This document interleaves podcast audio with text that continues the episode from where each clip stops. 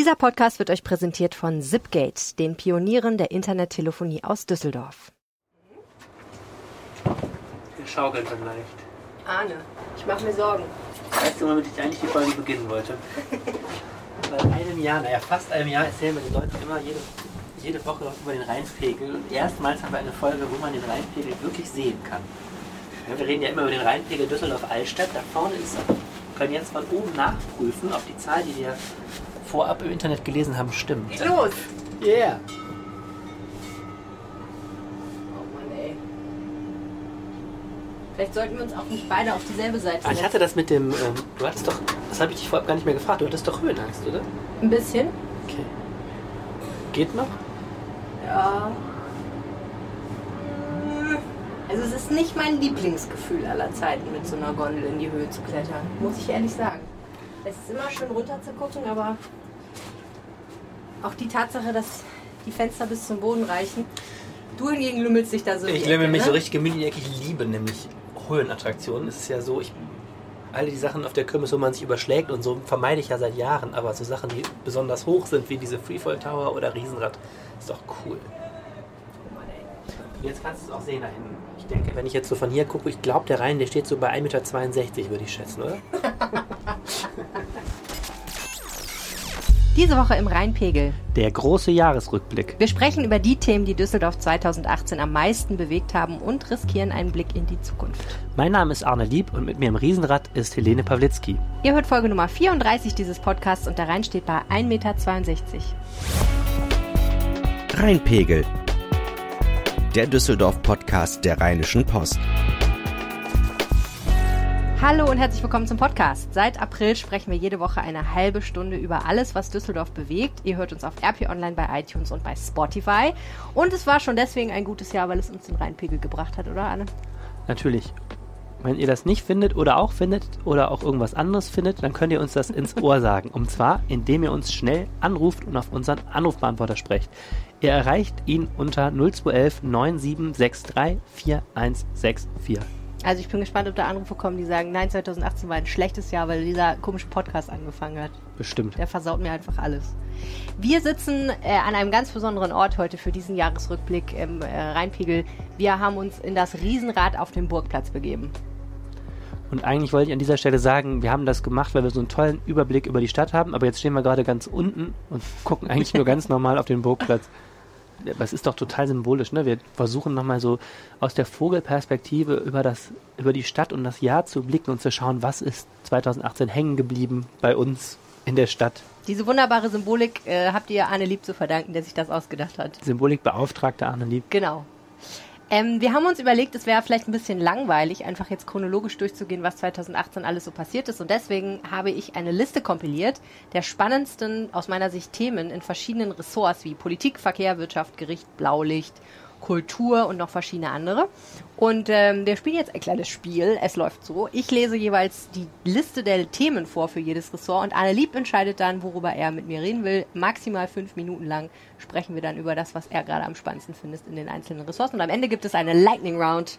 Und da werden dann nochmal ein paar absurde Fragen geklärt, die unbedingt geklärt werden müssen. Ein Begriff, 2018. ein Begriff, der mir bis eben völlig unbekannt war. Lightning Round. Ich finde es auch gut, dass du immer wieder was lernst in diesem Podcast. Ja, finde ich cool. Meine erste Lightning Round. Sollen wir anfangen mit der Po- Kategorie Politik? Oh ja. In der Kategorie Politik sind nominiert folgende Themen. Die Debatte um den Stadtstrand oder die Stadtstrände. Das Theater um die Open-Air-Fläche an der Messe und das abgesagte Ed Sheeran-Konzert in Düsseldorf. Die neuen Terrorbarrieren in der Altstadt, liebevoll Legosteine genannt, die wir von hier aus praktisch sehen können. Die Neugestaltung des Bahnhofs und seine Umgebung und Düsseldorf wird Spielort der EM 2020. Das ist eine sehr bunte Politikliste, ne? Jetzt fängt die Gondel an zu schwanken. Wir müssen leider abbrechen.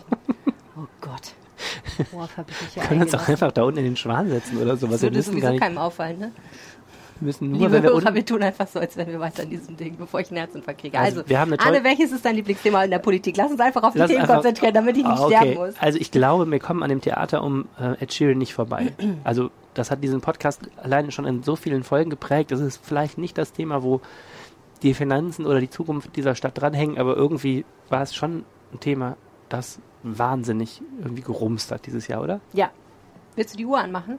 Achso, die Uhr anmachen. Genau, damit wir nicht zu lange darüber reden, weil ich glaube, darüber könnte man wirklich stundenlang reden. Ähm, wir müssen vielleicht noch mal kurz grob erzählen, was die Fakten sind. Die Fakten sind erstens, es gab mal einen Parkplatz an der Messe, den gibt es auch immer noch. Genau, den gibt es immer noch und ähm, es gibt an der Messe außerdem eine ähm, Stadttochter, die heißt D-Live, die ist dafür verantwortlich, möglichst viele tolle Veranstaltungen nach Düsseldorf zu holen vor allen Dingen natürlich in die Esprit Arena. Entschuldigung, in die, auch das hat sich dieses Jahr geändert, Merkur Spielarena. Sprechen wir vielleicht gleich noch drüber. Jetzt hatte äh, der Chef dieser die Live die Idee, man könne doch einfach aus diesem Parkplatz eine große Open-Air-Fläche machen, auf der man Konzerte stattfinden lassen könnte. Und zeitgleich stellte Ed Sheeran, der rothaarige Folksänger aus der Republik Irland, fest, ist doch ihre, oder? Ja. ist der Engländer, wie auch immer, stellte fest, dass äh, sein Konzert, was er ursprünglich mal äh, am Flughafen Mülheim Essen hatte machen wollen, dort nicht machen können würde. So, und der Mann, der äh, für dieses Konzert verantwortlich war, heißt auch so ein bisschen wie Folk, nämlich Volkert Kopmann äh, von dem äh, Unternehmen FKP Scorpio, das Volker Kopmanns Productions heißt, habe ich auch im Laufe der Recherche irgendwie erst spät bemerkt. Ähm, und dieser Mann hat dann ähm, eins und eins zusammengezählt. Er hatte irgendwie schon 85.000 oder 84.000 Tickets für Erzählen verkauft, aber merkte, dass es ähm, drohte, dass sein eigentlicher ähm, Ort, nämlich der Flughafen Essen-Mülheim, aus Umweltschutzaspekten nicht genehmigt wird. Und dann hat der gesagt, Sekunde, die Düsseldorfer, hat er glaube ich wirklich in der Rheinischen Post gelesen, die Düsseldorfer planen noch eine Open-Air-Fläche, das wäre doch was. Und hat dann angerufen und gesagt, können wir das nicht total kurzfristig machen? Der äh, Ed ist am 22. Juli hier, wir bieten euch eine voll schon geplante und ausverkaufte Veranstaltung, die könnt ihr auf dieses Gelände setzen, äh, entsprechend Geld verdienen und damit direkt die Premiere feiern mit einem echten Weltstar, ob man ihn nun mag oder nicht. Und man könnte sagen, mit diesem Anruf fing das Unglück an. Dede. Dann ist etwas passiert, das ich auch total unterschätzt habe. Ich habe ja in Folge zwei oder drei dieses Podcasts hast du mich gefragt, wie wahrscheinlich es ist, dass dieses Konzert stattfindet. Und da war das Drama ja schon weit. Klar, da habe ich gesagt 99,9 Prozent.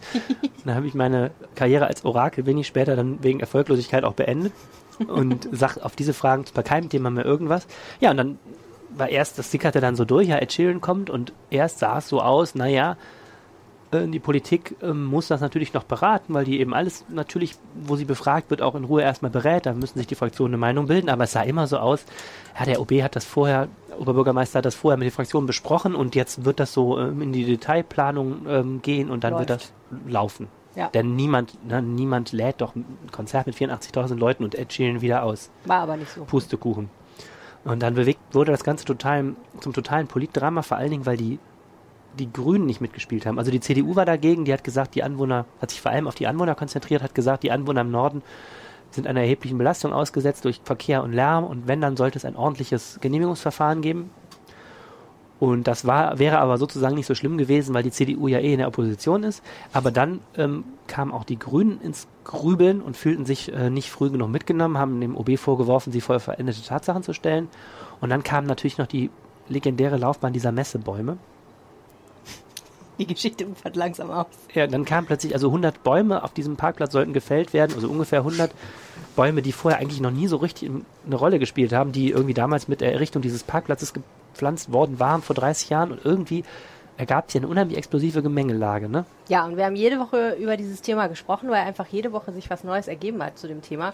Jetzt ist natürlich die Frage, also unterm Strich muss man sagen, Konzert hat nicht hier stattgefunden, sondern im schönen Gelsenkirchen. Ähm, Theater hat den Oberbürgermeister und allgemein die Ampelkoalition ziemlich beschädigt. Glaube ich, kann man ziemlich klar sagen. Ja, sie sahen auf jeden Fall nicht gut aus. Sah also das war aus. schon irgendwie peinlich, wenn man Konzerthochburg werden will und dann ja. ein Konzert, das natürlich noch nicht genehmigt worden war, was aber auch normal ist, dass so eine Genehmigung erst kurz vor dem Konzert passierte, aber wo der Veranstalter davon ausgegangen war, dass das klappt, so ein Konzert, ich glaube, das war dann die Entscheidung Ende Juni ungefähr, ähm, so kurzfristig wieder auszuladen, das war äh, schon echt nicht ziemlich optimal. peinlich. Und Open-Air-Fläche haben wir immer noch nicht, könnte aber noch kommen. Also die Prüfung läuft ja irgendwie. Ja, lustigerweise war es dann so, nach den Sommerferien, als sich alle wieder beruhigt hatten, ähm, ist dann im Stadtrat beschlossen worden, dass diese Fläche kommen soll, beziehungsweise dass zumindest ein Verfahren jetzt begonnen wird, ganz ordentlich mit Bürgerbeteiligung, mit noch mehr Umweltgutachten etc. pp. Ähm, wo jetzt ganz ordentlich diese Fläche vorbereitet wird, aber der grundsätzliche politische Wille, und das ist schon echt eine Riesenpointe, äh, von CDU bis Grüne, der grundsätzliche politische Wille für diese Fläche ist da.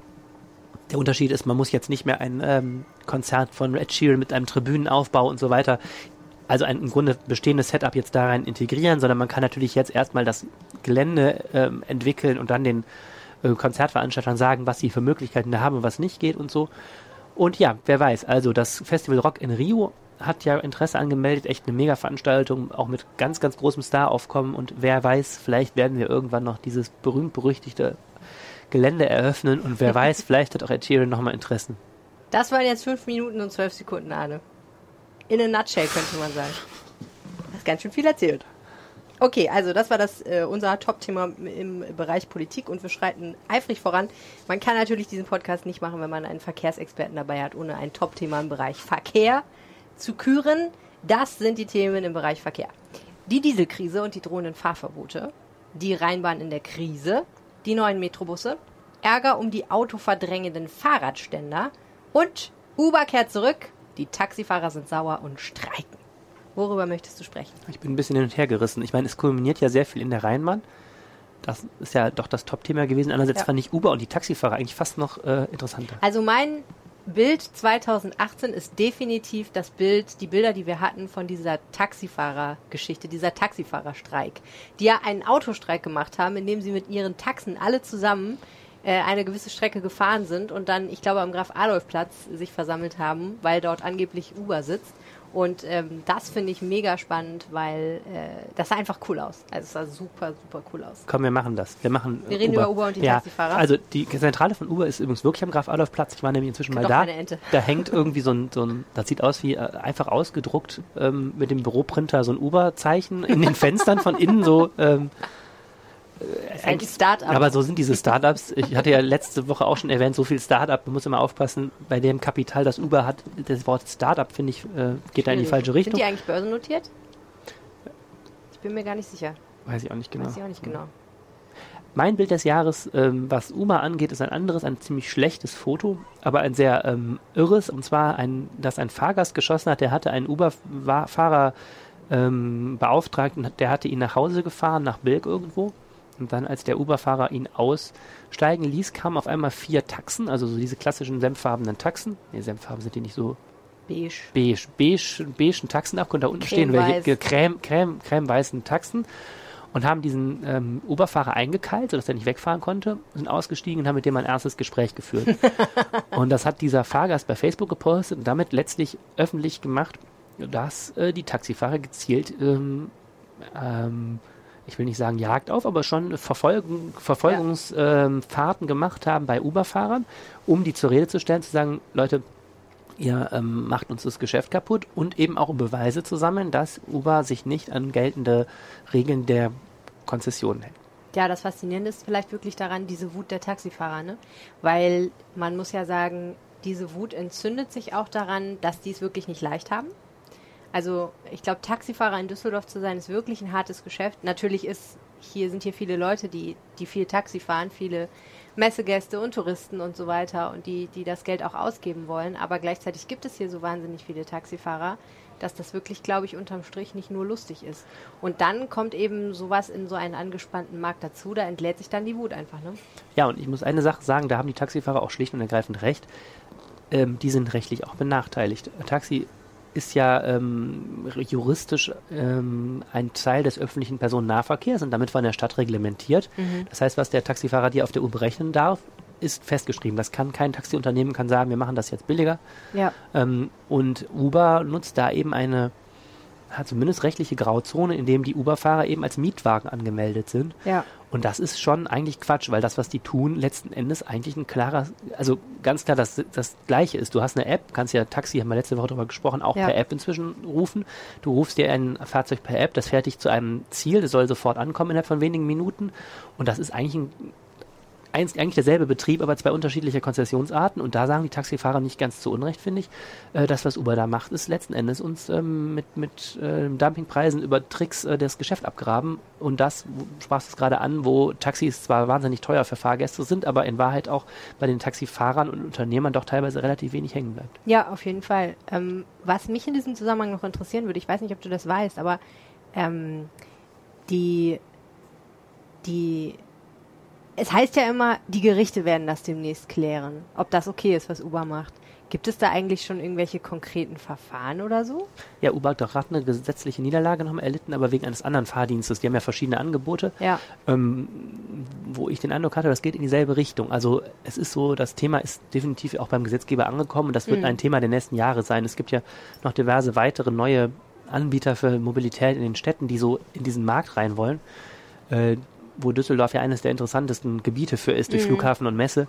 Und ähm, da wird es definitiv eine rechtliche Klärung geben. Also ich glaube, wir erleben gerade so eine klassische Übergangsphase und irgendwie wird sich das alles zurechtruckeln in den nächsten Jahren. Und das wird auch für die ganze Taxibranche noch ein spannendes, spannende Entwicklung Ja, mega. Ich meine, grundsätzlich, wenn man sich anguckt, ähm, wenn man die Themen in diesem Verkehrsressort sozusagen sich anschaut, das sind ja ne, die Dieselkrise, die Rheinbahnkrise, ähm, Fahrrad, also Ver Verkehr war eigentlich ein super heißes Thema 2018, weil wir eben in so einer Phase sind, wo klar ist, so kann es nicht weitergehen, wie es jetzt ist, Ja. weil wenn diese Stadt noch weiter wächst, dann wird es zum Kollaps kommen.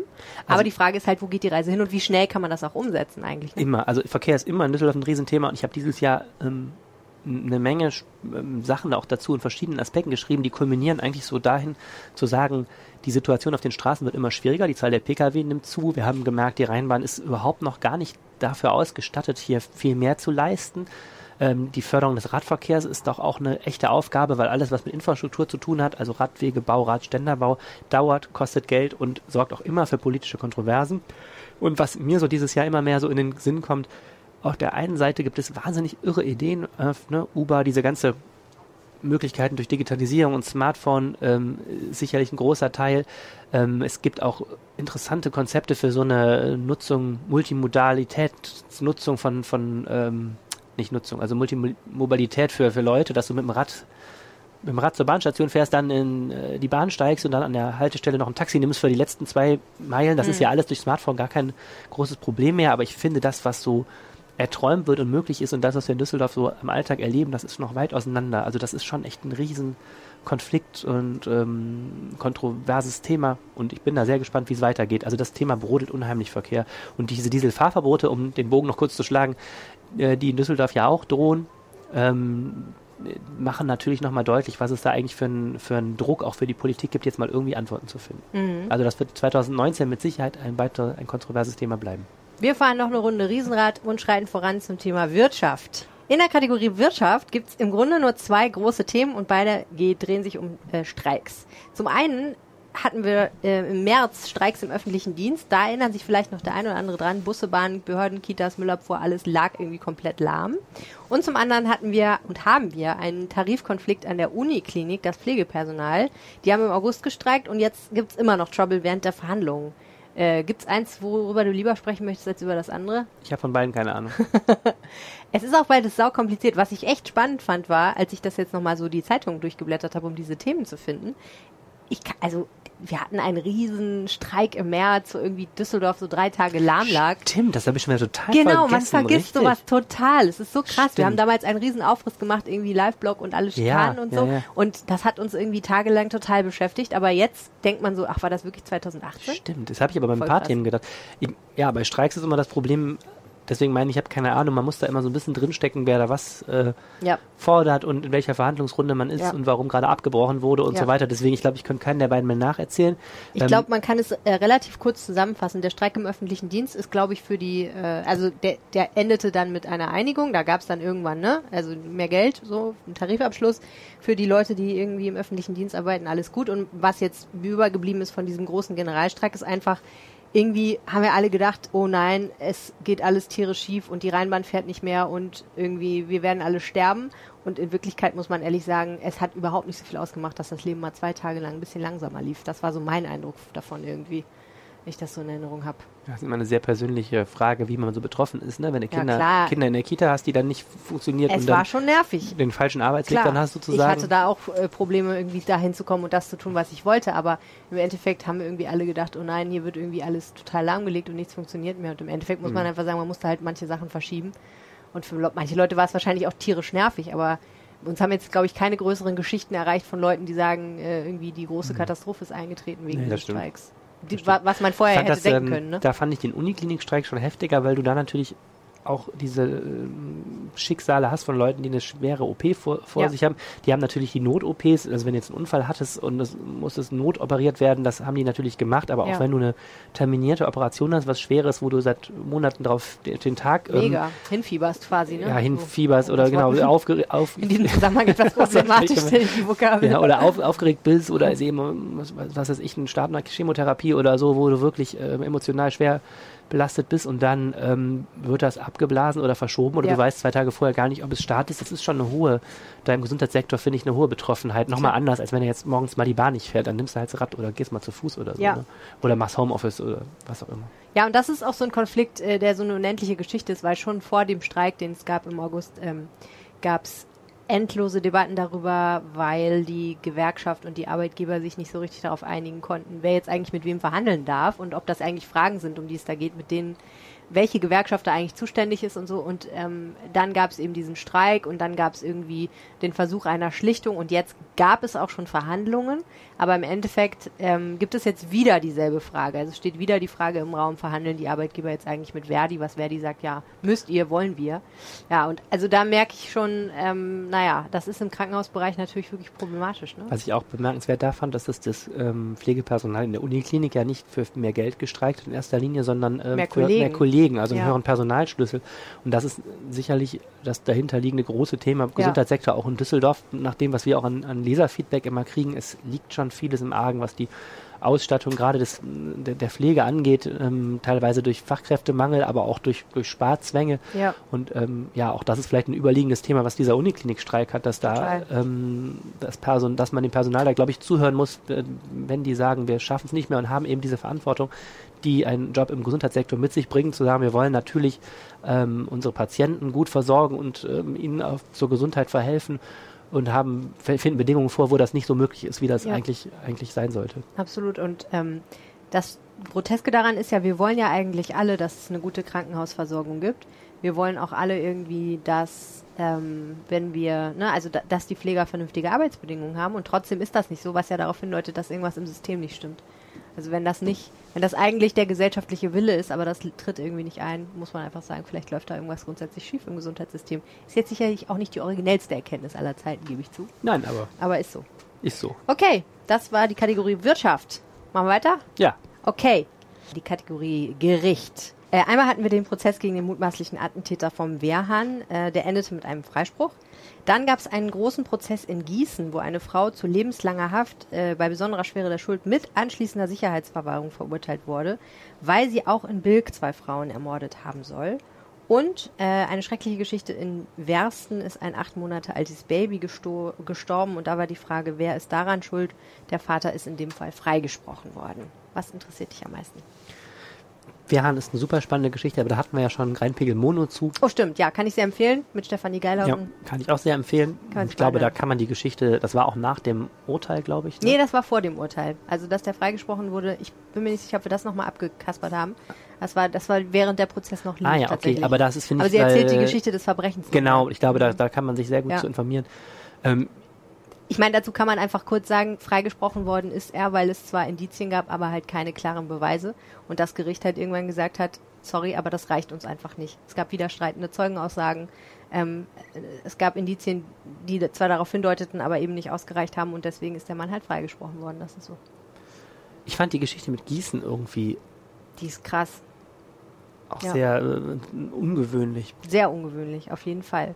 Das war ähm, so, dass ähm, in einer Wohnung in Bilk, ich glaube an der Karolingerstraße, ähm, zwei Frauen tot aufgefunden wurden. Eine Mutter und eine Tochter. Die Mutter so in den 80ern, also äh, ist schon sehr alt und die, die Tochter eben dann auch entsprechend nicht mehr die allerjüngste.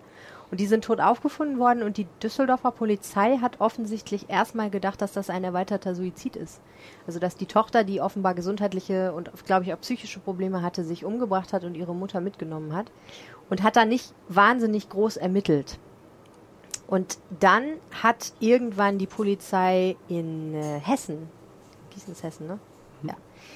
Äh, die Polizei in Hessen gesagt, ähm, Moment mal, wir haben hier jemanden, der könnte eventuell in Frage kommen dafür. Und das ist eine Frau, ähm, die vor Gericht mehrfach als Psychopathin bezeichnet wurde. also wo auch ein psychologisches Gutachten darüber erstellt wurde, dass sie eben sehr, sehr kaltblütig und aus Habgier äh, Menschen umbringt. Ähm, und zwar ähm, stand sie ursprünglich im Fokus der Ermittler, weil sie einen Mann umgebracht haben soll, dessen Nachbar sie mal war. Und ähm, dieser Mann war Zauberer. Also äh, verdiente sein Geld damit, Okay. Zaubertricks vorzuführen. Äh, deswegen hieß die Soko auch Riconelli, das war sein Zaubername. Ein, sein, sein, Zauberername.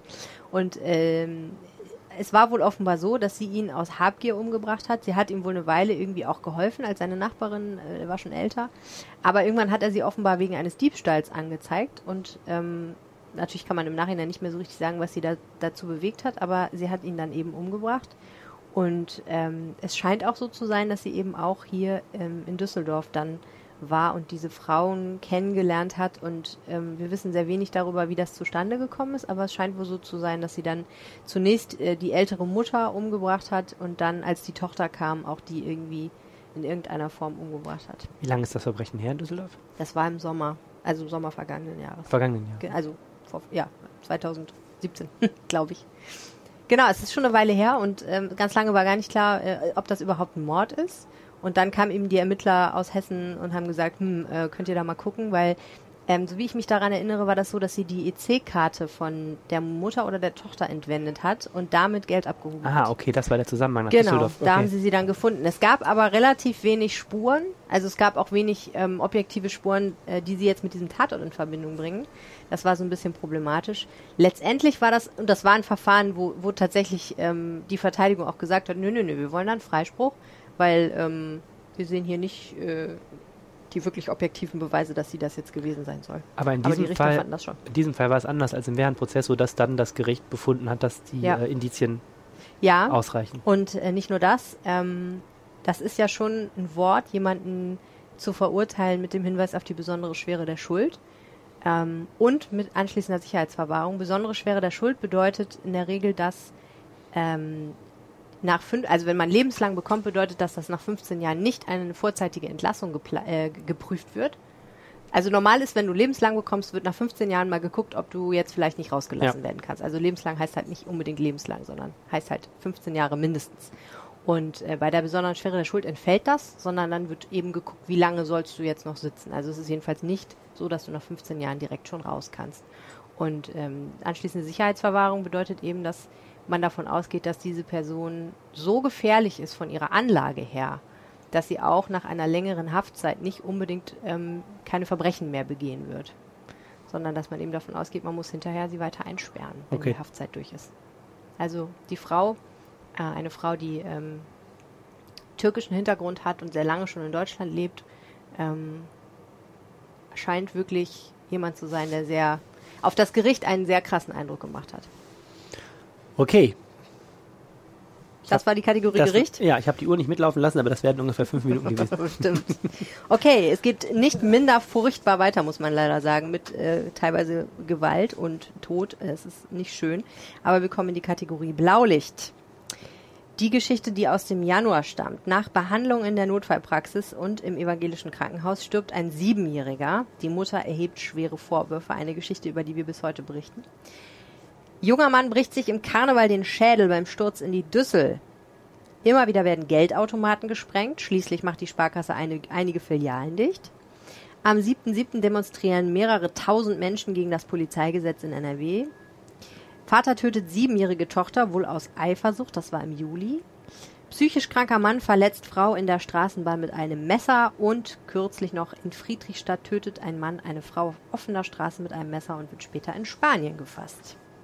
Puh, das war eine Halsweile von.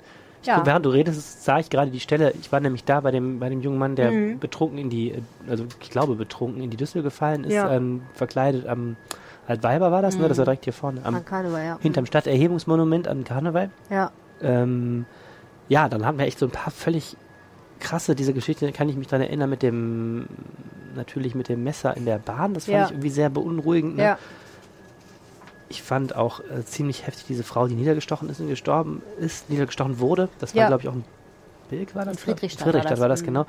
Und ähm, ja, und diese Geschichte mit dem Jungen, mit der Notfallambulanz, ähm, ich glaube, das war so die äh, von der Aufmerksamkeit am meisten nachgewirkt hat, weil es da um Ja. die Frage ging, deswegen würde ich, glaube ich, diese mal wählen. Also ich meine, Ja. dass die bis heute zumindest eine Menge Fragen aufwirft, diese Geschichte. Erstmal muss man, finde ich, sagen, wenn man sich diese Liste so anhört, es hört sich halt irgendwie so an, als hätten wir ein mega blutiges Jahr gehabt in, ähm, in Düsseldorf. Aber wenn man sich die Krimi-Statistik, die Kriminalitätsstatistik so anguckt, ähm, das ist eigentlich leider ziemlich normal. Also es gibt immer ein paar, paar Gewaltverbrechen natürlich und es gibt eigentlich auch immer ein paar Tötungsdelikte ähm, jedes Jahr in so einer Großstadt. Das ist echt normal. Ja, und umgekehrt kann man sagen, die Kriminalstatistik ist momentan blendend. Also Ja. die ähm, Zahl der Delikte insgesamt und auch gerade dieser ähm, ähm, Körperverletzungen und ähm, mit Tod, Tod oh, verletzt, Verletzte und Tote ähm, ist äh, enorm zurückgegangen. Also insgesamt ist die Stadt sowieso im Vergleich sicher zu anderen Städten und Ja. sie ist auch sicherer als vor einigen Jahren. Also insgesamt, das muss man immer sagen, wenn man so eine Zusammenfassung der, der, der schlimmsten Gewaltverbrechen jetzt hier macht, ist eigentlich gut. Wobei ähm, wir die richtigen Zahlen erst im Sommer. Ja, ach so, das haben war jetzt ne? genau, richtig. Genau. Das war jetzt die Statistik für 2017 natürlich, Ja. die für dieses laufende Jahr gibt es noch nicht, weil das Ja. Jahr ja noch läuft. Na gut, also diese Geschichte mit dem äh, Jungen, der gestorben ist, nachdem er im Krankenhaus behandelt wurde. Das war tatsächlich eine fürchterliche Geschichte, die im Januar passiert ist. Ähm, beziehungsweise eigentlich der Todesfall selbst war, er ist jetzt genau ein Jahr her, das war nämlich Weihnachten. Genau, das war, aus, das war auch ein Teil des Problems, dass Ja. ähm, das zu der Zeit war, als ähm, viele Feiertage waren und deswegen Genau. sind diese Eltern in die Notfallambulanz beim evangelischen Krankenhaus gegangen, Ja, die nicht, das muss man immer dazu sagen, nicht zum evangelischen Krankenhaus gehört, genau. sondern die in äh, dem Gebäude ist Gebäude, genau, und ähm, ähm, der sind mehrfach da gewesen und auf einmal, als sie da waren, ging es dem Jungen so schlecht, dass er dann in das evangelische Krankenhaus sofort aufgenommen wurde, dann noch in die Uniklinik verlegt wurde und dann wenig später gestorben ist. Genau, also es, ich glaube, es war so, dass sie dann ab einem bestimmten Punkt gesagt hat, ich gehe jetzt gar nicht mehr die Mutter, ich gehe jetzt gar nicht mehr in die Notfallklinik, ich gehe jetzt in die, ins direkt ins evangelische Klinikum. Und da ist der Junge dann offenbar irgendwie mehr oder weniger zusammengebrochen. Ähm, und wurde dann sehr schnell operiert und ist dann auch gestorben. Und ähm, was ich daran eigentlich schlimm fand, war, dass man, dass wir fast ein Jahr lang und die Mutter auch nicht, fast ein Jahr lang nicht wussten, woran ist der eigentlich gestorben. Also es war ja so, dass der, weil er, weil äh, die äh, Eltern Muslime sind, äh, schon beerdigt war, als die Staatsanwaltschaft schließlich beschlossen hat zu ermitteln, was da eigentlich passiert ist. Und deswegen musste der Körper exhumiert werden, um ihn zu obduzieren. Und diese Obduktion hat fast ein Jahr lang gedauert. Und ich glaube, sie ist auch noch immer nicht vollständig abgeschlossen. Das muss wohl sehr, sehr viel komplexer sein, als man sich das vorstellt. Mhm. Also es ist nicht einfach nur ähm, mal nach äh, den Gegebenheiten im Körper gucken, sondern da werden ganz spezifische Analysen, irgendwelche chemischen Analysen gemacht, um zu gucken, was ist da eigentlich wann passiert. Also das ist wirklich nicht einfach gewesen. Und wie sich im Endeffekt herausgestellt hat, ist der Junge offensichtlich an einer bakteriellen Lungenentzündung gestorben. Ähm, eine nicht diagnostizierte Lungenentzündung, muss man sagen. Also es ist keiner auf die Idee gekommen, dass er eine Lungenentzündung Das ist eben die große Frage, die dahinter steht. Die Eltern haben sich damals, wir sind darauf aufmerksam geworden, weil die, ähm, die Eltern oder die Mutter war es, glaube ich, einen Mhm. langen Facebook-Post ähm, abgesetzt hat, der sich auch sehr stark geteilt hat und schwere Ja. Vorwürfe erhoben hat. Da waren auch Fotos dann immer angehängt äh, von dem Jungen, auch von dem Jungen in der Praxis. Ähm, und ähm, dar daraufhin haben wir Kontakt aufgenommen, weil ich meine, jeder kann im Internet alles behaupten und dann aber im Nachrecherchieren festgestellt, dass es wirklich einen Todesfall gegeben hat. Und ähm, so war die Geschichte in der Welt. Und dann nach den Presseberichten hat die Staatsanwaltschaft ähm, von Amts wegen angefangen zu ermitteln. Und seitdem steht die ja noch nicht geklärte Frage im Raum. Ist da in der Behandlung etwas schiefgegangen? Haben die Ärzte da in der Notfallambulanz adäquat reagiert? Hätten Mhm. die das Kind früher schon nicht mehr nach Hause schicken äh, dürfen oder direkt, sondern direkt stationär eben Ja. in ein Krankenhaus aufnehmen lassen? Ja, oder natürlich, er ist ja operiert worden, ist eigentlich bei der Operation irgendwas schiefgelaufen. Auch da ist ja unklar, warum er eigentlich operiert wurde. Ähm, also es hieß dann immer, die Ärzte hätten gesagt, er habe einen verdrehten Magen. Das kommt ja bei Kindern gelegentlich vor. Ähm, aber ob jetzt das tatsächlich der Fall war, ähm, ob die da zu Recht operiert haben, all das ist irgendwie noch nicht geklärt oder zumindest nicht öffentlich geworden. Eine Geschichte, wo man einfach sagen muss, es berührt einen eigentlich immer, wenn so ein Kind stirbt, ne? Ja, total. und macht einen so sehr, sehr hilflos an der Stelle. Und was halt auch interessant ist, ist, ähm, glaube ich, ich glaube, jeder fragt sich so, wie hätte ich reagiert, wenn ich die Mutter bin. Also hätte sie irgendwas anders machen können? Ähm, Wie ist mit ihr umgegangen worden? Ist halt total schwierig zu sagen irgendwie. Ja, aber das ist in der Tat die zweite ähm, Frage, die da immer hintersteht. Ähm, wer sich an eine Notfallambulanz wendet, ähm, hat natürlich die Erwartung, dass er dort Hm. adäquat behandelt wird oder dass das Kind adäquat behandelt wird. Und dann ist natürlich immer die Frage, wenn sowas im Gesundheitsbereich ähm, passiert, ähm, wie wird sowas aufgearbeitet und werden dann die richtigen Konsequenzen gezogen. Da muss Ja. man einfach wirklich sagen, das ist etwas, das ist noch, ähm, glaube ich, etwas, was noch im, äh, im Fluss ist sozusagen, weil auch die Ermittlungen noch nicht abgeschlossen sind. Da kann man sich jetzt noch nicht ähm, endgültig zu äußern, was da passiert oder nicht passiert ist. Genau. Man muss aber auch sagen, der Volkszorn ist stark in diesem Fall. Mhm. Es gibt super viele Leute im Internet, ähm, die ähm, der Meinung sind, sie ist deswegen oder das Kind ist deswegen nicht adäquat behandelt worden, sei nicht adäquat behandelt worden und zwar deswegen, weil es sich um Ausländer und Muslime handelt. Also die Mutter ist Afghanin. Ähm, kann ich wissen wir, glaube ich, einfach gar nicht, ob das Mutma- irgendwas damit zu das tun finde hat. ich totale, totale Mutmaßung. Was auch Nee, aufgefallen na, ist, total, aber was ich spannend finde, ist diese, diese, also de, de, die Leute, die da posten, haben offensichtlich das Gefühl, dass das in Deutschland passieren kann. Ne? Hm. Das stimmt. Wobei ich, da, das ist halt wieder Facebook, ne? Als diese Geschichte dann ähm, berichtet wurde, war, man- hatten wir ganz viel so Erfahrungsberichte auch in den Kommentaren drunter, wo Leute sagten, sie sind auch in der Notfallambulanz schlecht behandelt worden. Da muss man halt auch immer aufpassen, ne? Also ich, überall, wo viele Menschen behandelt werden, werden auch Leute nach Hause gehen, die unzufrieden sind. Ja. Und ich, da bin ich immer so ein bisschen skeptisch. Also da würde ich erstmal bei diesen ganzen Mutmaßungen vorsichtig Ja, sein, das finde ich.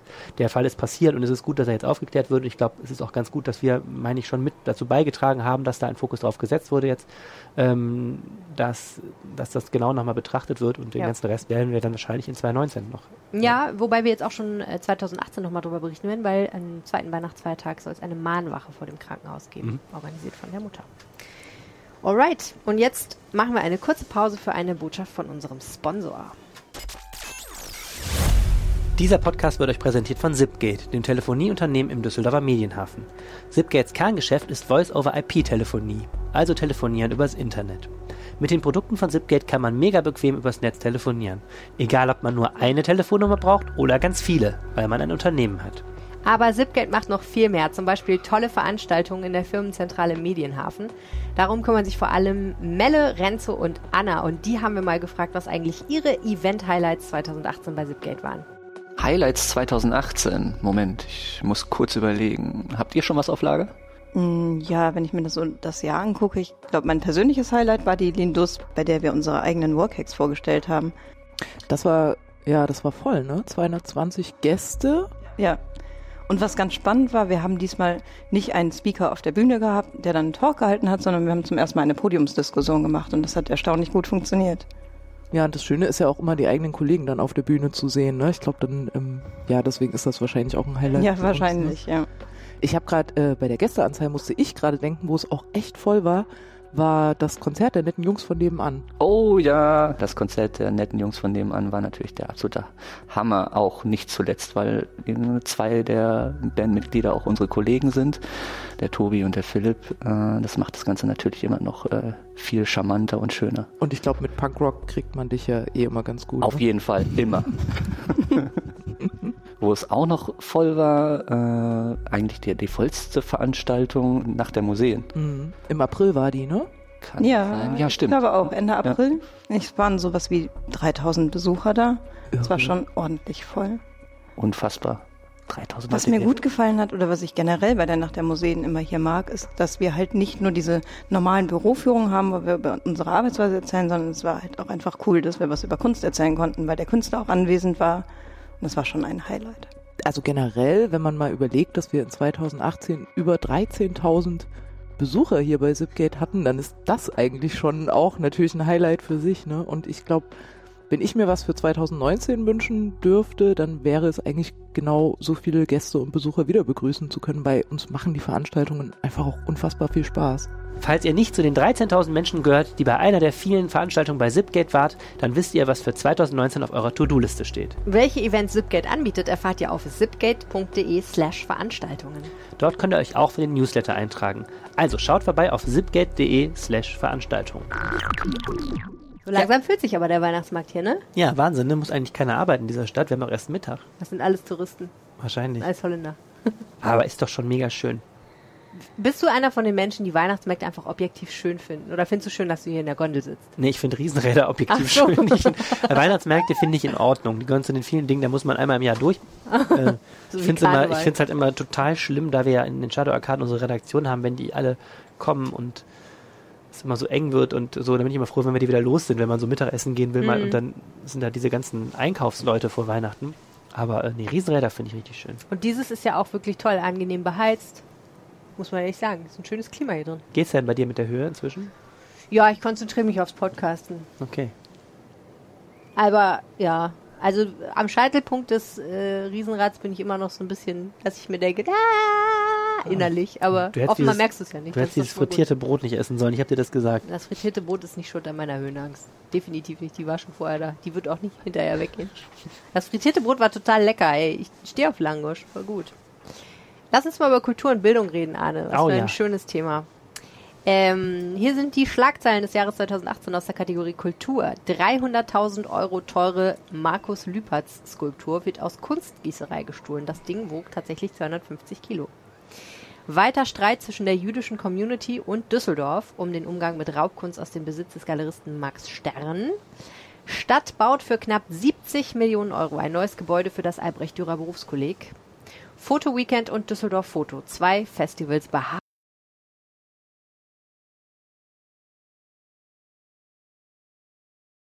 So, Helene, Ja, das haben wir richtig toll hingekriegt. erzähl mal den Hörern mal, was man immer dabei haben sollte, wenn man in ein Riesenrad geht. Ja, wenn man, zumindest wenn man einen Podcast aufnehmen will. Batterien, Batterien wären echt gut. Es Ja. könnte ja sein, dass das Aufnahmegerät leer ist. wahlweise Akkus. Volle. Ja. ja. Weil wenn das dann ausgeht, das Aufnahmegerät, dann hat man keine Wäre Chance. total ärgerlich. Dann säß man in so einer Gondel. Genau. Allerdings sitzen wir jetzt auch schön äh, und können das Riesenrad immerhin noch sehen. Stimmt. Wir sitzen im Café Europa in der oberen Etage und wir machen jetzt weiter mit dem Jahresrückblick 2018 für das schöne Düsseldorf. Wir hatten ja bereits über die Themen für Kultur und Bildung äh, gesprochen. Ich lese sie sicherheitshalber nochmal vor. 300.000 Euro teure Markus Lüpertz Skulptur gestohlen. Weiter Streit mit der jüdischen Community und Düsseldorf um den Umgang mit Raubkunst aus dem Besitz des Galeristen Max Stern. Stadt baut für knapp 70 Millionen Euro ein neues Gebäude für, die, für das Albrecht-Dürer Berufskolleg. Fotoweekend, Düsseldorf Foto, zwei Festivals behaken sich. Diskussionen um den Neubau der Oper und das Theaterkomödie ist tief in den roten Zahlen. Rettet die Stadt das Haus. Also nenn mich einen Banausen, ne? Aber irgendwie richtig total fasziniert hat mich diese gestohlene Skulptur. Weil ich Das weiß ich noch, da warst du total heiß drauf auf die Story. das ist gut gewesen. ähm, und das andere, was ich total bemerkenswert fand, ist diese ganze Geschichte mit dem Streit zwischen den Fotofestivals. Ja, Die fand ich, äh, das war auch mal was, was man auch nicht jedes Jahr erlebt. nee, das stimmt. Aber sag mir doch mal, was dich so fasziniert hat an dieser Geschichte mit der Skulptur. Da, mich hat fasziniert, dass ich diese Gießerei kenne. Diese Gießerei Schmäke ist ja eine ganz bekannte. Ähm, und da lässt unter anderem eben Markus Lüppert seine Skulpturen gießen. Auch Tony Craig haben die viele. Und ähm, ich, war, ich war da mal und habe damals auch Markus Lüppertz getroffen. Der hat da sogar ein Atelier. Das war echt ähm, toll, weil Markus Lüppertz kennt man so in der Öffentlichkeit ja immer so mit Anzug und Weste und so Siegelringen und so. Und da war er irgendwie in so einem weißen Overall und komplett voller Farb- und, und Gipsspritzer und so. Da hat ähm, unser Fotograf Andreas Britz ein super brillantes Bild von gemacht, was man auch im Internet noch findet. Und äh, naja, und ich, deswegen kann ich mich auch erinnern, wie groß diese äh, Skulpturen sind und auch natürlich wie prägnant. Diese Markus Lüppers Skulpturen sind ja, erkennt man sofort als solche, wenn man eine gesehen hat. Und ähm, ich finde die Geschichte so irre. Da fahren so zwei, zwei Typen mit einem Transporter am Tag, stellen sich vor diese Gießerei, laden offensichtlich mit absoluter Seelenruhe diese Skulpturen ein und hauen ab. so, und dann Und das kam- Ding ist schwer. Das ist richtig riesengroß und schwer. ja, ja, gewesen, riesengroß, 250 Kilo, ne? Ja. Nee, 250 Kilo ist aber nicht so schwer. Viel mehr. Da steht 250 Kilo, das kann nicht sein. Ne? Nicht? 250 Kilo kann ich ja fast, ne, kann ich auch nicht, aber Anne, wir, gu- wir googeln das jetzt nochmal, aber Ja, ich glaube ehrlich gesagt, war das an einem du Wochenende? überschätzt dich ein bisschen. Sekunde, das gucke ich nach. Mhm.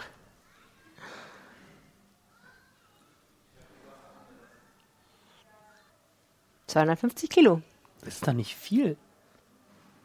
2,30 Meter groß. Aber eine 2,30 Meter Bronzeskulptur ist doch viel zu schwer. Na gut, die Kölnische Rundschau sagt das auch. 250 Kilo schwer. Ja, und mehrere hunderttausend Euro. Ähm, 300.000 Euro. um genau zu sein. 300.000 Euro ist die wert. So viel kostet das.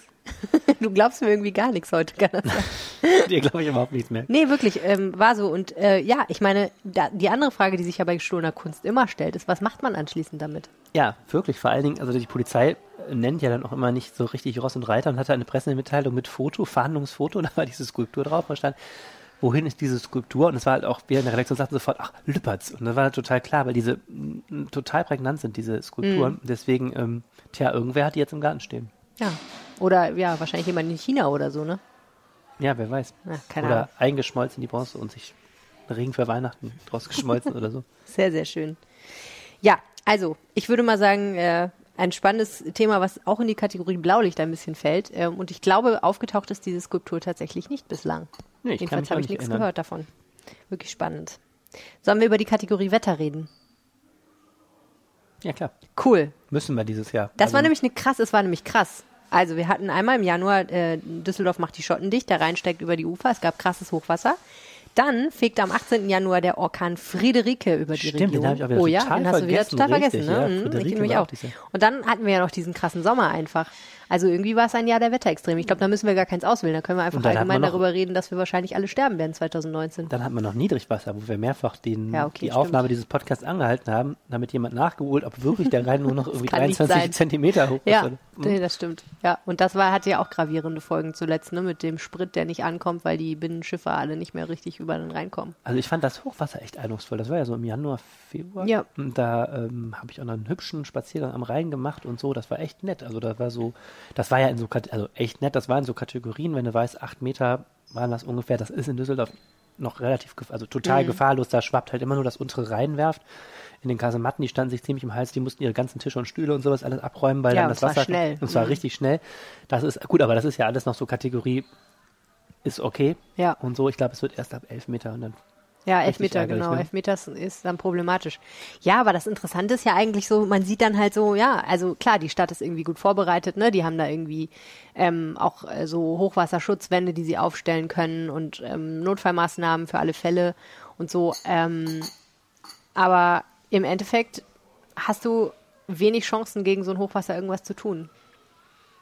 Ja, und gleichzeitig ist es in Düsseldorf totaler. Also ich war richtig beruhigt, als ich den Menschen angerufen habe, der für Hochwasser zuständig ist. Ich weiß gar nicht mehr, wer es ist. Und der total entspannt war. Ja. Also es gibt ja so ein, natürlich so ein Hochwasserschutzprogramm in Düsseldorf und das ist alles Ja. total routiniert. Also der sagte auch bei acht Metern Ja. werden wir nicht nervös. Nee, ganz gut eigentlich. Ja, aber irgendwie ist es trotzdem Jahr der Wetterextreme gewesen und man hat so ein bisschen das Gefühl, das ist ja auch immer wieder so Quatsch, ne? aber man hat schon das Gefühl, dass es irgendwie der Klimawandel, also irgendwie ganz koscher ist das alles nicht, ne? Also richtig eindrucksvoll fand ich so jetzt von meiner Recherche zum Wetter. Wir haben ja dieses Jahr auch viel zu Wetter recherchiert. ähm, fand ich diese Karte mit den ähm, Mit den heißesten Stellen, ne? Wohlfühlgebieten. Also das ist ja, Ja. so, wenn, wenn es heiß ist in der Stadt, dann ist es sehr, sehr unterschiedlich von der Wahrnehmung und auch wirklich von der realen Temperatur. Wenn du Mhm. vergleichst die, die Gegenden mit vielen Einfamilienhäusern, mit Garten, es sind viel, viel weniger betroffen als jetzt so ganz stark verdichtete Innenstadtgebiete. Ich habe irgendwie Flingern Süd die Automeile in Erinnerung, weil die komplett rot auf dieser Karte ist, Mhm. weil da wenig Grün ist, eng gebaut, hohe, ähm, hohe ähm, äh, Gewerbehallen.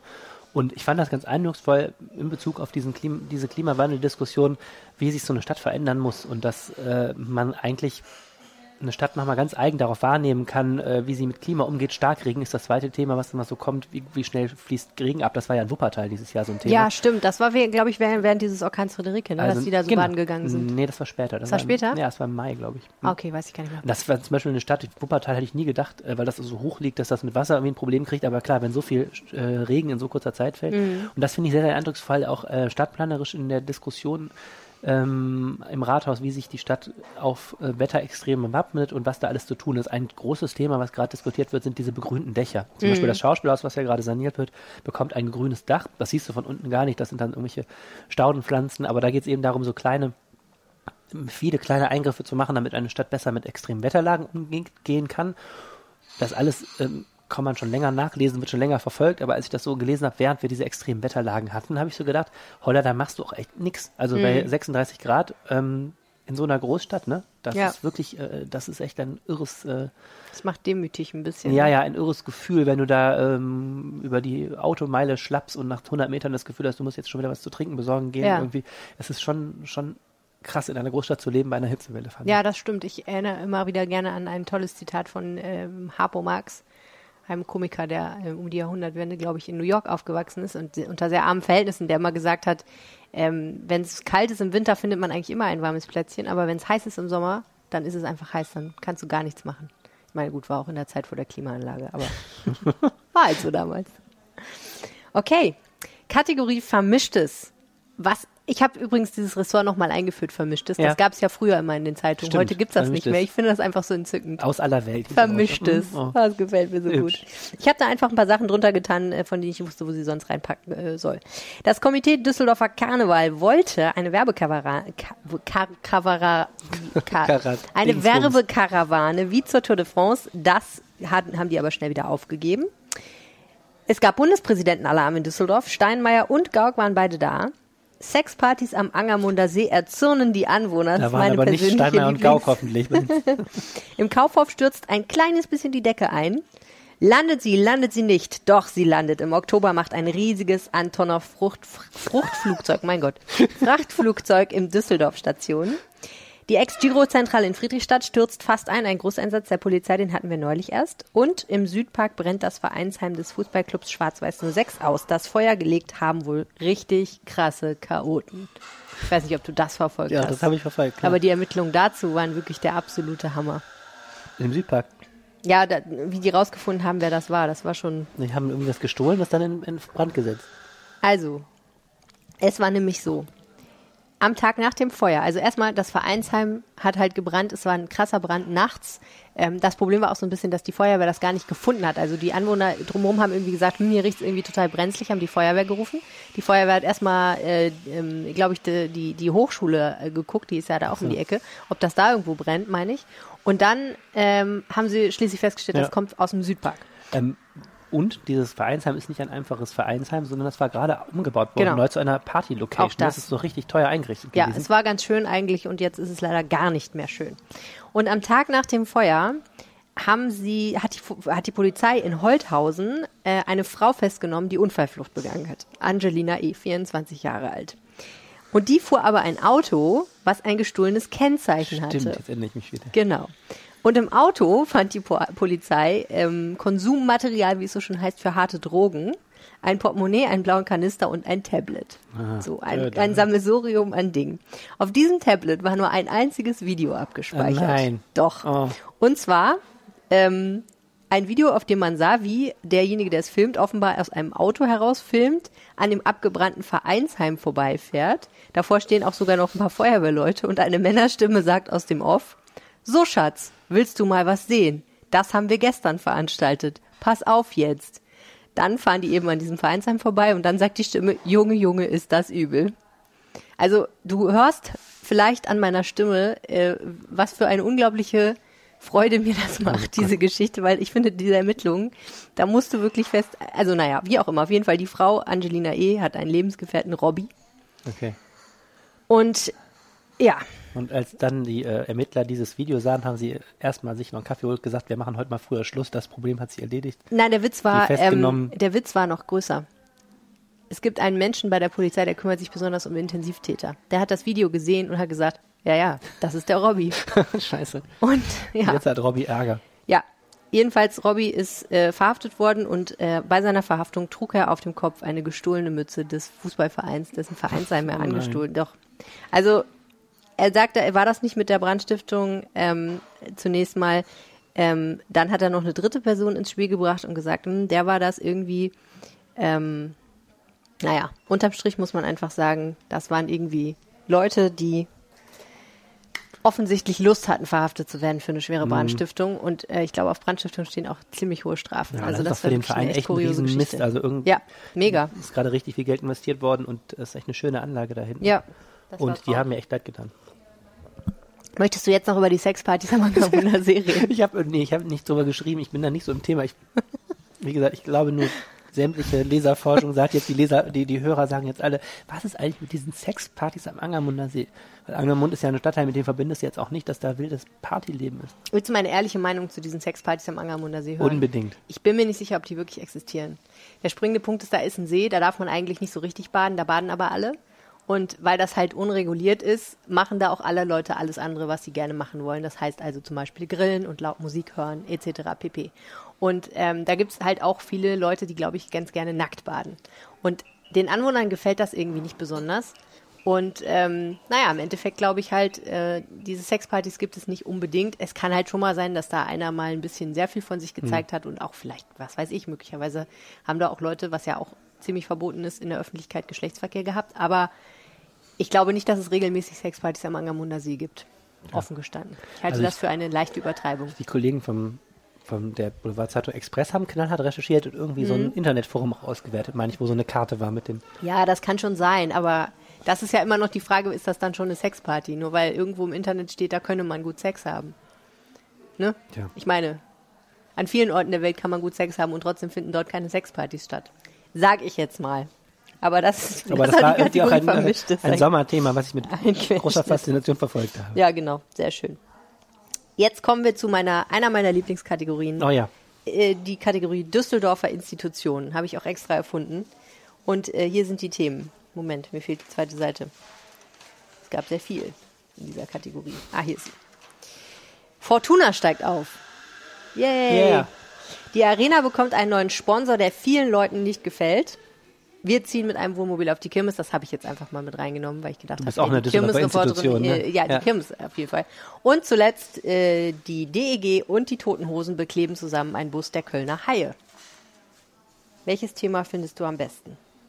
Das, was du nicht vorgelesen hast. Oh, das habe ich nicht vorgelesen, weil es gefettet war. Das habe ich nicht gesehen. In der Altstadt schließt die Kultdisco Kulisse. Ja, also das war wirklich eines der besten Themen des Jahres. Das war auch eine ganz große Reporterleistung von dir. Ach, danke. Aber ehrlich gesagt, auf die Geschichte gekommen bist ja wohl du. Ja, ich habe das, äh, ich hab das äh, Ende der Kulisse bemerkt und du hast danach äh, dich tief in Ich die. sozusagen nur noch die Sahne auf deinen Eisbecher gemacht. Du hast danach dich umgetan und die ganze Stammkundschaft der Kulisse kennengelernt. Ja, mit meiner Lieblingsschlagzeile diese, die, in diesem Jahr. Schlager Schwips und der schöne Harry. Stimmt, ach war die. Überschrift über den Text. Ja, ein echtes Stück Altstadtgeschichte ist zu Ende gegangen, die äh, Kultdiskothek Kulisse, Ja. der man früher den deutschen Schlager zelebriert hat und am Schluss dann immer weniger Menschen das getan haben, offensichtlich gibt's nicht mehr. Und der Hausbesitzer, ein Herr namens Jürgen Drews, der uns bekannt ist aus, aus dem Schlager Ein Bett in Kornfeld, hat das ähm, an das Haus verkauft. Ja. Und äh, die Kulisse steht immer noch leer und, und dieser die Kulisse war ja, hat ja so einen ganz prägnanten Schriftzug mit so runden Ja, kann Lettern. man heute und noch da, bewundern in der ja, Altstadt, einer ist genau. schon abgebrochen, das ist jetzt so richtig. Echt? Ja, Das geht ja. so schnell ja, immer, ne? Wahnsinn, ne? Ja, Ja. total traurig. Total traurig. Und ich verstehe ehrlich gesagt auch nicht genau, warum da immer noch nichts Neues drin ist. Ja, ich glaube, das ganze Haus, vermute ich mal, wird saniert, ne? Na, kann sein, aber da tut sich ja nicht so viel, Nee, oder? Hast du was stimmt. gesehen? Nee. Vielleicht innen, Aber wir sehen es noch nicht. Jedenfalls habe ich festgestellt, die Kulisse hat einer Menge Menschen, oder das hast du vor allen Dingen, glaube ich, festgestellt, einer Menge Menschen sehr viel bedeutet. Ne? Ja, das war total irre. Also ähm, ich glaube, ich lüge nicht, wenn ich sage, du und ich waren da nie drin und wären da wahrscheinlich auch nicht unbedingt reingegangen, weil wir beide nicht so riesengroße Fans des Schlagers sind. Und man muss auch, glaube ich, sagen, das mit dem Schlager war zwar wichtig, aber das äh, glitt dann auch am Schluss so ein bisschen ab Richtung Techno. Also ich glaube, dass äh, das Konzept musikalisch betrachtet ein bisschen aufgeweicht ist im Endeffekt. Aber äh, trotzdem hat man unheimlich viele Menschen, ähm, also wir haben einfach ein bisschen auf Facebook rumgefragt und so und haben super viele Menschen äh, kennengelernt, die gesagt haben, das war einfach ein Laden, der war einmalig. Es scheint dort ein unfassbar treues Stammpublikum gegeben zu haben. Ganz viele haben auch gesagt, ganz ehrlich, also da waren sich zwar mal ab und zu, haben sich mal so ein paar Touristen hin verirrt oder bei Karneval, da waren natürlich auch ein paar Externe in Anführungsstrichen äh, in der Kulisse, aber im Endeffekt waren wir das Stammpublikum, wir kannten einander. Das war für die Leute wie ein zweites Zuhause, wo sie ihre Freunde getroffen haben, wie so ein, Ei- wie so ein Wohnzimmer. Das muss eine echt abgefahrene Einrichtung haben, das Teil. Äh, also wirklich sehr altmodisch rot, dunkles Rot und ähm, ja, ganz, aber irgendwie auch schick. Und ähm, ja, also die Leute haben, haben Geschichten erzählt eben von, von diesem Laden, wie das früher war, was für wilde Partys da gefeiert wurden. Und der schöne Harry war eben ein Kellner, den ich dann irgendwie aufgetrieben habe, der schon jetzt inzwischen nicht mehr arbeitet, sondern schon sehr, sehr alt ist, aber eben sehr, sehr viele Jahre da gekellnert hat. Und äh, der mir eben auch erzählt hat, äh, wie wild es da teilweise zugegangen ist, wie diese Partys waren. Und ich glaube, der Charme der Kulisse hatte auch viel damit zu tun, dass es da wirklich die Schlagerstars zum Anfassen gab.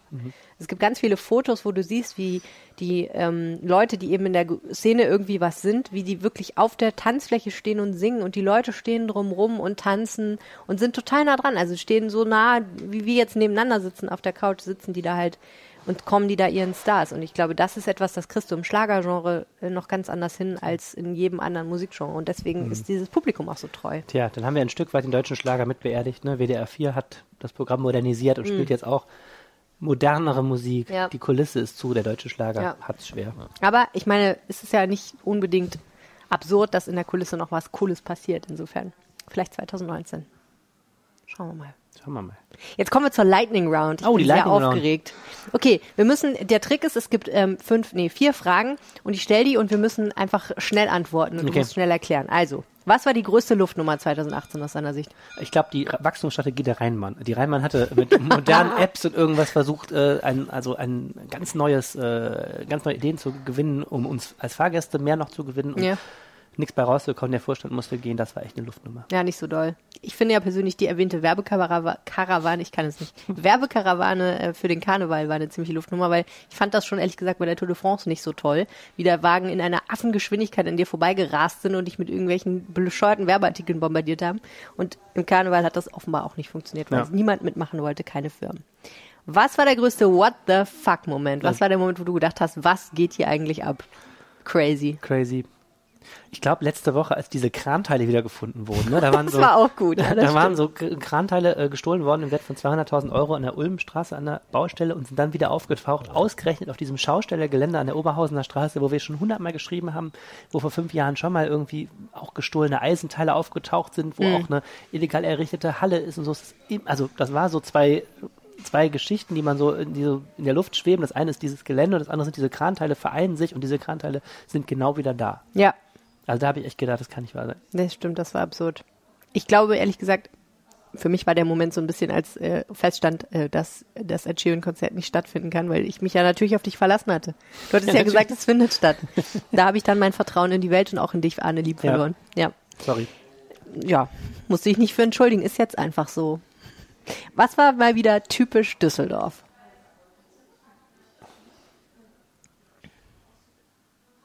Jetzt willst du nichts Falsches sagen, ne? Nee, ich überlege gerade, was hast, sag du doch mal zuerst, dann habe ich mal mehr zu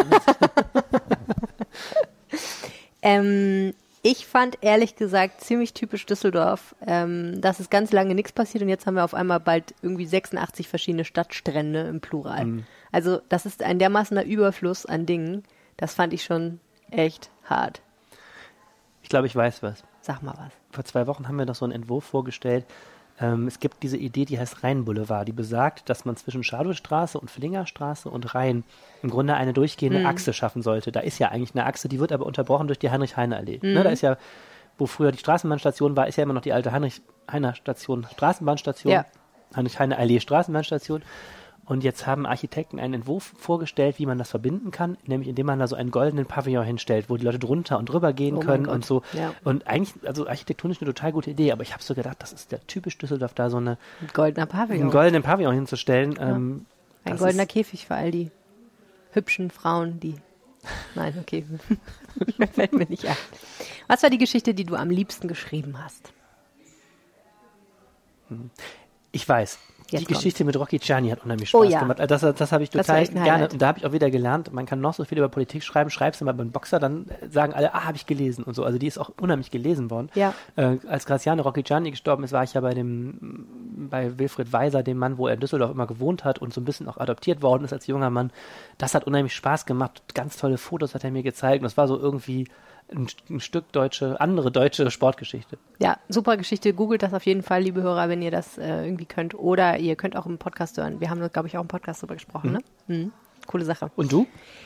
Ähm, ich glaube, es gibt zwei Geschichten. Das eine äh, ist eine Geschichte, die aus dieser äh, Kulissengeschichte rausgekommen ist. Da habe ich nämlich eine Frau kennengelernt, eine jüngere Frau, die auch selber gesagt hat, sie hat da oft gefeiert und zwar auch deswegen, weil ihre Mutter Kellnerin ganz lange in der Altstadt war.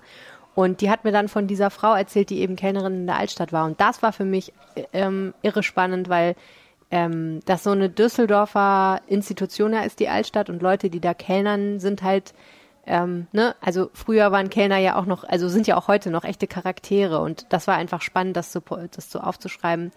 Und äh, dann habe ich neulich noch eine Geschichte gemacht über den schönen Schlager Wärst du doch in Düsseldorf Stimmt, geblieben. das war eine sehr schöne Geschichte, Wärst du ja. doch in Düsseldorf geblieben. Schöner Playboy. Genau, ähm, und das habe ich auch sehr gerne aufgeschrieben, weil es einfach eine witzige Geschichte ist, wie der entstanden ist. Kann man auch googeln. Ja, Ja, das war der Rheinpegel für diese Woche. das war 2018. Und für dieses Jahr, genau. Alles, was wir uns zu Weihnachten wünschen, ist, dass ihr diesen Podcast bei iTunes abonniert und bewertet, bitte. Oh ja, bitte. Oder bei Spotify. Auch schön wäre ein kleiner Gruß zum neuen Jahr von euch. Ihr könnt uns zum Beispiel eine Mail schreiben an düsseldorf.rheinische-post.de betreff Rheinpegel oder ihr könnt uns eine Nachricht über unsere Facebook-Seite RP Düsseldorf schicken. Und am aller, allerliebsten haben wir das, wenn ihr uns auf unseren Anrufbeantworter sprecht. Genau, am liebsten Silvester, wenn ihr betrunken seid. Ah ja, oder auch sonst, wenn ihr betrunken seid, immer gerne. Oder wenn ihr nüchtern seid. Oder wenn ihr nüchtern seid, finde ich auch okay. Die Nummer ist 0211 äh, 97 63 41 64. Und die findet ihr auch in der Folgenbeschreibung dieses Podcasts, habe ich festgestellt. Also wenn wir schreiben die da rein, da könnt ihr direkt draufklicken und direkt auf Anrufen klicken. Und wer Super hätte, es, komfortabel. wer hätte es gedacht, wir sind auch per Twitter erreichbar. Nein. Doch, ehrlich. Bist du immer noch bei Twitter? ja, Das unter so Ed, 2018. Ed Arne Lieb.